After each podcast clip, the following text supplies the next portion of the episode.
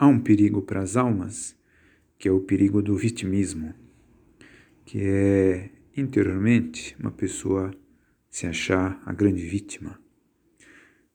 Nós somos assim, às vezes é, nos passa pela cabeça, pelo coração, que nós somos as pessoas mais infelizes porque temos um cisco no olho.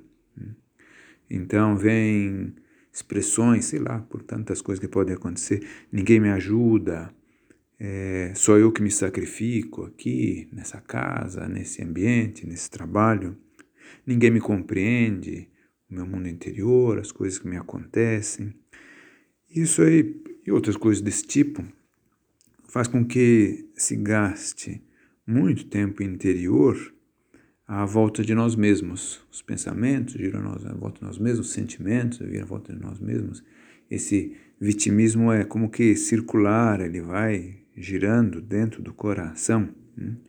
Então, quando a pessoa percebe isso, né, que é, há esse clima assim interior, mais do que tentar arrancar a força o vitimismo, né, é, não, não vou ser vitimista, não vou tirar isso, não.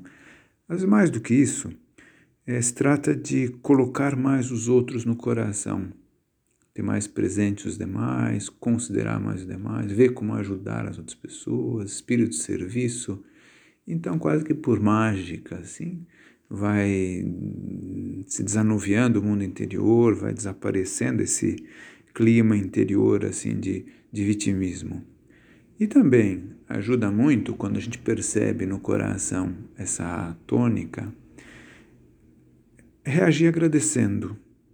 Quando haveria isso, um impulso ali de vitimismo, porque isso, porque tal coisa, e reclamar interiormente ou até exteriormente.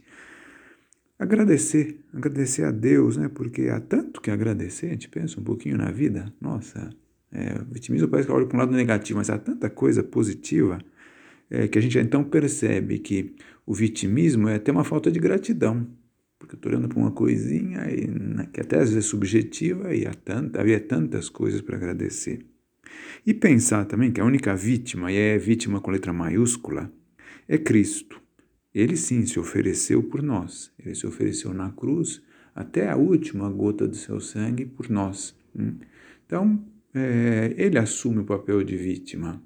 Nós o que devemos fazer é aproveitarmos todo esse tesouro que ele nos oferece e também de procurar que esse é, tesouro alcançado por Cristo chegue a tantos e tantos corações.